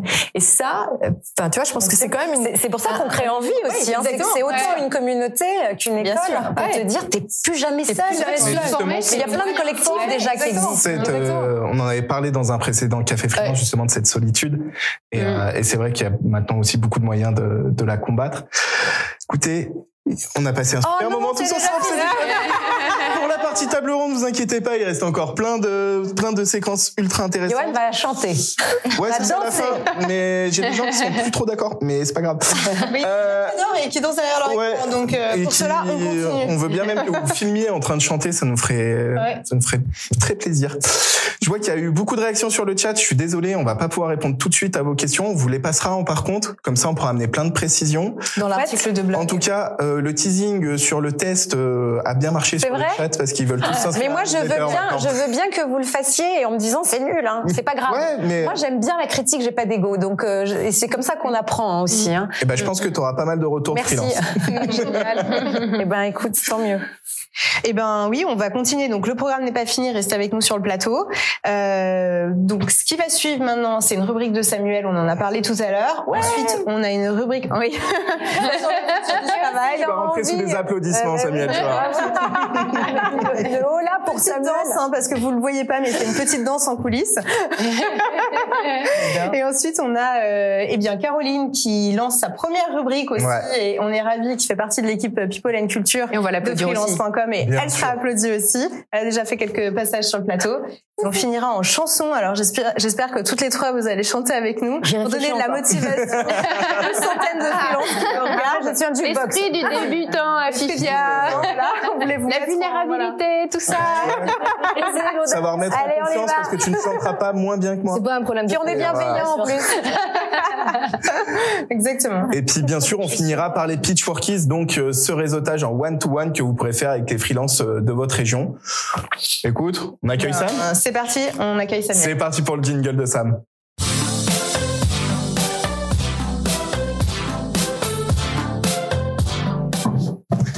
Salut tout le monde. Salut. Salut Sam, ça va Vous allez bien? Eh ben écoute, au top. On a la pêche là. C'était bien sympa de vous écouter. euh, C'était sur la confiance. Je me dis que pour ce dont je vais vous parler, il en faut aussi de la confiance. Est-ce que vous avez déjà entendu parler de l'Hyperloop, Hyperloop? Euh. Oui, c'est alors c'est un projet un peu fou euh, d'E- d'Elon Musk où il veut nous faire aller à plus de 1000 km heure sous terre. Euh, en fait, il a, il a trois idées derrière derrière la tête. Il veut révolutionner les transports en nous faisant déjà gagner du temps, réduire les émissions de gaz à effet de serre et puis réduire les nuisances sonores aussi dans les transports. Mm. Euh, et donc pour ça, je vais pas m'attarder sur le produit, je vais vous parler d'autre chose, mais pour comprendre bien ce que c'est, c'est des petites capsules dans lesquelles on peut rentrer à 30 qui vont à, à 1000 km heure dans des tubes sous basse pression. Euh, et le but, c'est de pouvoir transporter 160 000 personnes par jour quand même. Euh, et l'enjeu est de taille parce que bah, on sait bien une, une révolution dans le domaine des transports, ça amène toute une vague d'innovation, plein de nouveaux usages. On l'a vu avec le train, avec la voiture, l'avion. Donc il faut du courage pour se lancer dans un projet comme ça. Et, Et c'est l'argent projet- aussi. Et de l'argent. Beaucoup, ouais. Et puis C'est accessoire. Il n'a pas voulu le faire lui-même, justement. Limiter les grèves. Parce qu'il n'y avait pas d'argent, pas sûr. Mais, euh, c'est un projet qui apparaît déjà en 2013, il y a quasiment 10 ans. Et dès le départ, il a voulu en faire un projet open source. Euh, C'est-à-dire qu'il a donné son idée et très concrètement, il y a plusieurs sociétés qui travaillent sur le concept d'Hyperloop aujourd'hui. Euh, c'est ça qui est fou, quoi. C'est de te dire, t'as une Ouais. révolution peut-être demain et tu l'ouvres au monde entier. Et justement, C'est dingue. c'est certainement une révolution parce qu'elle a été ouverte au monde entier, parce qu'il y a plusieurs boîtes qui planchent le concept, pas exactement de la même façon, donc forcément il y en a peut-être qui vont réussir, d'autres qui vont pas réussir. On aura plusieurs modèles de l'Hyperloop qui fonctionneront peut-être. Euh, et donc il y, a, il y a quasiment dix ans, il en parlait déjà, et j'ai rencontré une des boîtes qui bosse dessus, Hyperloop TT en France. Euh, ils ont une cinquantaine de salariés qui bossent dessus. Jusque-là, rien d'exceptionnel. Euh, mais ce qui est intéressant, c'est qu'ils ont 800 contributeurs euh, et contributrices, en fait, dont 150 sont considérés comme actifs. Euh, et ce sont des personnes, alors actifs, C'est quoi C'est un crowdfunding en fait ou? En fait, c'est des personnes qui donnent de leur temps. Euh, tu vas pouvoir donner. C'est Wikipédia. Du mécénat dans Wikipédia. Elles, elles vont donner certaines personnes 40 heures, d'autres une petite poignée d'heures. En moyenne, c'est 10 heures par semaine. Euh, et donc, c'est sur des métiers qui sont hyper variés. Parce que moi, j'imaginais au départ que c'est quelque chose sur la recherche, sur du scientifique. On imaginait un scientifique qui allait se pencher, on lui donne un truc, et puis il donne son avis, puis il s'en va, et c'est reparti. En fait, c'est des métiers qu'on peut avoir dans l'entreprise, sur de la compta, sur du marketing, sur un tas de trucs, des opérations, gestion de projet. Euh, et ils bossent dessus comme ça avec des contributeurs. Et la particularité de ces contributeurs, c'est qu'ils sont pas rémunérés à la fin. Alors moi j'en veux bien si ça s'il en reste un peu, tu vois. C'est des bénévoles Venez, Ils sont pas on a plein de Ils sont pas bénévoles non plus. Contributeur, t'en fais des choses. Hein. Ah bah là il y a, il y a de quoi faire. Mais du coup, ils En sont pas attendant- bénévoles alors. En attendant que euh, de Hyperloop Ouais, je les contributeurs, ouais. C'est ça, mais c'est déjà le cas. C'est déjà le cas. Je vous paierai bientôt, je vous Ce n'est pas de l'associatif, ils ne donnent pas gratuitement de leur temps, si? Ils donnent gratuitement de leur temps pour l'instant, mais en fait, ils reçoivent des actions en échange du temps qui est donné. ils n'ont oui. pas de salaire, ils n'auront pas de facture à la fin du mois. Ils prennent le risque avec l'entreprise. Ouais, ils croient au projet, du coup. euh, C'est juste. Ils croient au projet, exactement. Alors forcément, il y a eu un Comment ils payent leur loyer Ah bah justement, c'est le problème, c'est que c'est pas ouvert à tout le monde. C'est Mm. qu'il y a un sujet où il faut forcément soit avoir une activité à côté, soit avoir plein de sous de côté pour pouvoir euh, Mm. donner du Eh temps oui. gratuitement. Euh, c'est un peu le frein pour l'instant quand même à, à ce projet-là. Mais euh, mais bon, il y a eu évidemment plein de contraintes juridiques parce que vous imaginez pour faire un contrat de travail avec 800 personnes qui travaillent et qui en échangent des actions qui sont pas payées, il y a eu un boulot là-dessus. Mais ce que j'ai envie de retenir dans l'histoire, en fait, c'est que du coup, on s'attire des personnes qui sont ultra motivées par le projet parce qu'elles gagneront de l'argent que si la boîte fonctionne, si le produit réussit. Et donc tous les jours, toutes les semaines, quand ils vont euh, travailler pour euh, Hyperloop, euh, ils se disent, bah, en fait, il faut que je donne tout parce que euh, le- les intérêts en fait personnels sont ultra alignés, ils peuvent pas être plus alignés avec ceux de l'entreprise que dans ce fonctionnement-là. C'est des entrepreneurs, donc. Oui, c'est ça. J'allais dire- entrepreneurs. j'allais dire exactement ça. C'est Ça, ouais, J'allais faire le parallèle Tout avec simplement, les startups. ouais. Il, y a, il y a un risque dans tout ça parce que souvent quand tu démarres un projet avec une startup, au début, bah, tu te payes pas, tu peux être 2, 3, 4, t'embarques les premiers finalement comme ça, tout le monde est hyper motivé. Mais faut pas que ça prenne trop de temps. Parce que dans le temps, tu peux pas non plus donner de ton temps indéfiniment sans avoir un retour. Est-ce que tu penses que sur des projets comme ça, finalement, qui sont quand même scientifiques et donc euh, qui vont mettre du temps avant Ouais, 10 d'aboutir, ans, Bien sûr. 15 Comment tu arrives à. Est-ce que tu as un turnover un peu de ces gens où finalement ils s'engagent sur un, une- un temps donné ou pas du tout? Ah, ils s'engagent pas forcément sur un temps donné, c'est hyper libre, c'est pas fixe du tout. Par contre, la moyenne, je te disais, c'est c'est 10 heures par semaine. Donc, c'est des personnes qui font autre chose à côté ou qui ont déjà fait autre chose avant, donc elles ont déjà des revenus, elles peuvent se permettre. Et c'est des personnes qui sont passionnées, en fait, qui adorent le produit. Et, et en fait, moi, l'idée que j'ai envie de retenir tout ça, c'est de se dire qu'on peut décorréler son activité de ses revenus. C'est que euh, on n'est pas obligé, en fait, de travailler pour de l'argent. On peut, quand on a la possibilité d'avoir une activité gagné. On n'est pas obligé de corréler l'activité. Mais on peut se poser la question, la, la question de qu'est-ce que je ferais si jamais j'avais un compte en banque bien rempli, tu sais que j'avais pas besoin de travailler parce que je sais que je peux payer toutes mes factures toute ma vie comme ça, je peux vivre le train de vie que j'ai envie de mener euh, sans gagner d'argent. Qu'est-ce que je ferais de ma journée? Moi, j'irais chez Maria Scouch. Oui, moi aussi. Moi aussi, je passerai mon temps euh, Ouais. en vie, Maria. euh, J'apprendrai toute la journée. Mais c'est Elon Musk aussi. C'est vrai que c'est- c'est une star, il est admiré par beaucoup de gens. euh, un peu moins euh, maintenant. quand mais- même. Ouais. Non, franchement, Là, pour le coup, je pense que le projet est quand même motivant au-delà de. Le projet est motivant, le mais l'homme commence vit un peu une crise de réputation. euh, Mais il fait une crise de réputation Oui. depuis le début, hein, j'ai l'impression. oui, il y a, il y a- il y a- il y a des hauts et des bas. sexuels, C'est ça, il y a il a- beaucoup de il a choses, un cap. Ouais, il y a. Oui, mais, mais, mais les produits euh, Elon Musk, Ah, il, ouais. a quand même une vraie base de fans qui est réelle, on va, pas, on va quand même pas se mentir. aux seniors avec un modèle de transmission patrimoniale, tu vois, en fait, parce que non, mais c'est vrai. Qui ont du temps, Euh, bien sûr. Et de l'expérience, Ouais. de l'expertise. C'est open source, Tu on, vois, on peut se mettre dessus, on peut, on peut se monter une équipe et puis on, on fait notre truc à notre sauce. En tout cas, je trouvais que le modèle était sympa, moi, pour juste penser à, à la notion de mission et ouais. de dire dans quoi est-ce que je m'engage. Se poser la question au moins une fois de euh, pourquoi est-ce que je travaille et je donne ce qui est le plus précieux dans ma vie, mon temps, ce qui est, ce qui est éphémère. euh, forcément, il faut que ce soit une contribution qui soit utile, euh, pas simplement pauvre, pas, pas simplement inutile. Euh, donc, dans quoi est-ce que je m'engage? Se poser la question à travers cette notion d'engagement et de mission avec Hyperloop, je trouvais qu'elle elle était chouette qu'on soit salarié ou qu'on soit freelance en fait. Mhm. C'est une bonne façon d'apprendre aussi. Complètement. Ah ben forcément, c'est aussi une formation. Parce qu'on est là que quelques heures, on rencontre certainement d'autres personnes qui viennent de backgrounds complètement différents. On apprend d'autres trucs. Euh, ouais, c'est c'est la meilleure école. Bah écoute, super. Est-ce que vous voulez réagir par rapport à ça? Mais je pense qu'on a déjà fait un bon tour de table. Mhm. On enchaîne avec Caro. Eh ben, on va accueillir Caroline. Eh ben, c'est parti. C'est parti.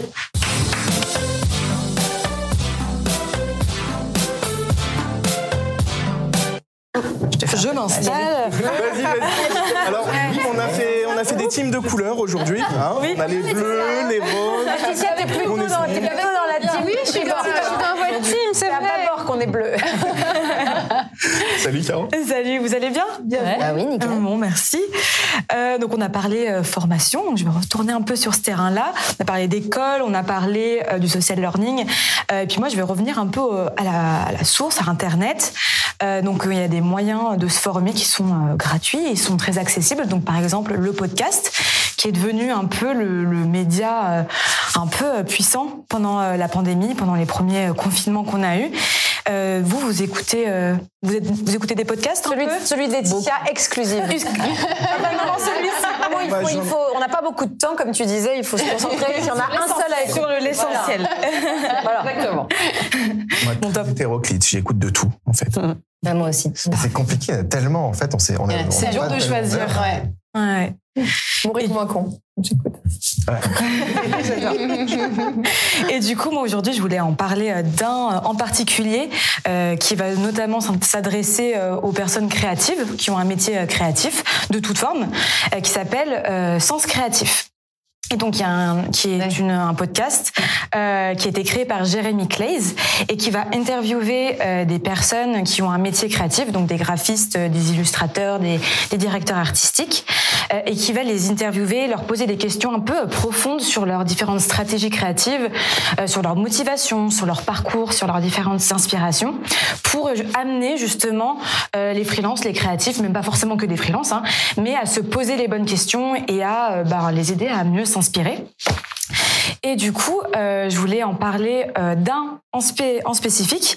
Euh, qui est sur comment renouveler sa créativité parce qu'on sait très bien que parfois on peut euh, on peut faire face à, à cette à ce syndrome de la page blanche euh, de pas savoir euh, bah voilà vers où aller comment sortir de son style de voilà de comment se, se débloquer Ça, ça rejoint ce que tu disais tout à l'heure, c'est-à-dire qu'on se lance, on, on se met à son compte, mais au bout d'un moment, il faut aussi qu'on se réinvente et puis comment on fait? C'est ça, comment on faire fait et, comment on, on se débloque de ça au final. Et du coup, Jérémy a fait un, un épisode spécial là-dessus qui s'appelle euh, Comment renouveler sa créativité, où il a invité Jouac, qui est un, un professionnel du cinéma euh, 3D, euh, en animation 3D.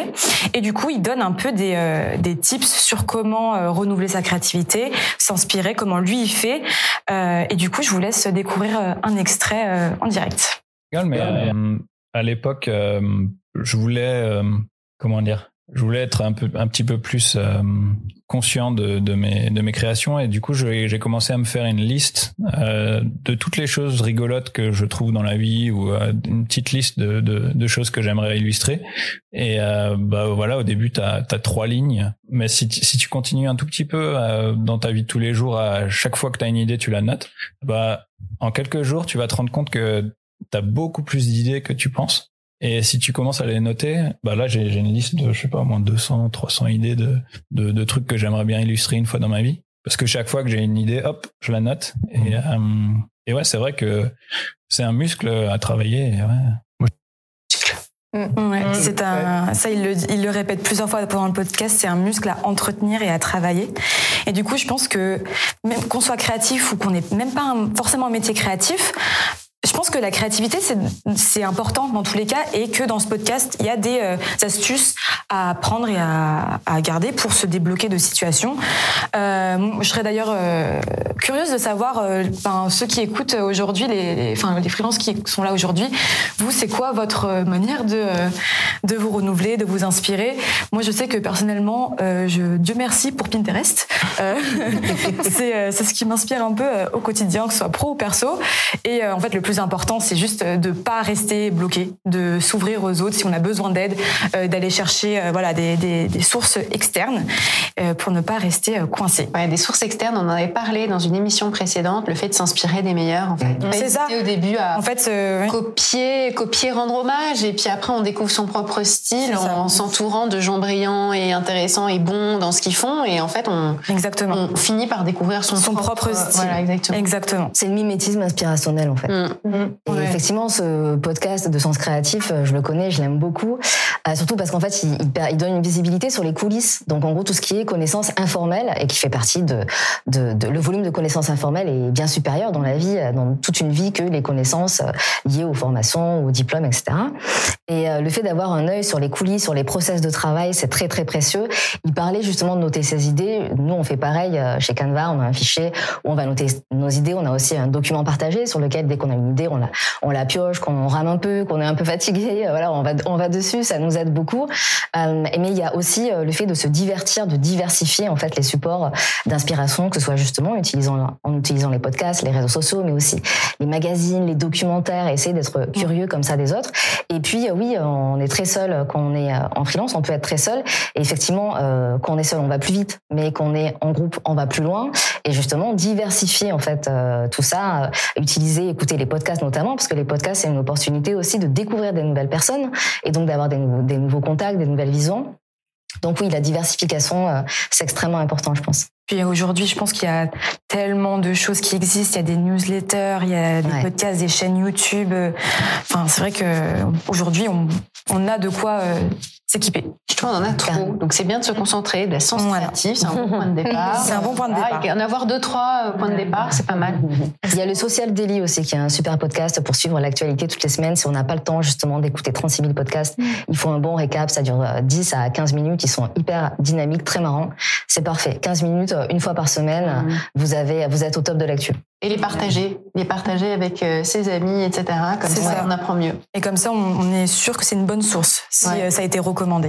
Et justement, sur Sens Créatif, à peu, à peu près le, le timing entre deux épisodes et la durée d'un épisode pour Alors, Sens, euh, Sens Créatif, c'est à peu près un épisode qui sort par semaine. Et euh, c'est des épisodes d'environ une heure. Ok, D'accord. super. Voilà. Excellent. Eh ben, merci pour ces infos, euh, Caro. De rien. Merci Caroline. Rubrique. Et du coup, bah, tous les mois, on pourra retrouver euh, une nouvelle euh, proposition de Caroline, justement pour faire le tri dans tous ses contenus. Et euh, elle nous présentera euh, des nouveautés euh, Des newsletters, des podcasts, des chaînes YouTube à pour se suivre. former, euh, pour Des documentaires à des voir. autres et, euh, Exactement. Super. Eh Eh ben, ben, on est bien dans le euh, timing. ouais. On va arriver sur la fin. C'est la fin de cette édition spéciale. Merci de nous avoir écoutés. Pour rappel, si vous voulez connaître toute l'actualité des cafés freelance, rejoignez-nous sur nos différents réseaux, que ce soit sur LinkedIn, Instagram ou Facebook. Et si vous nous écoutez sur Apple Podcast, pensez à mettre 5 étoiles.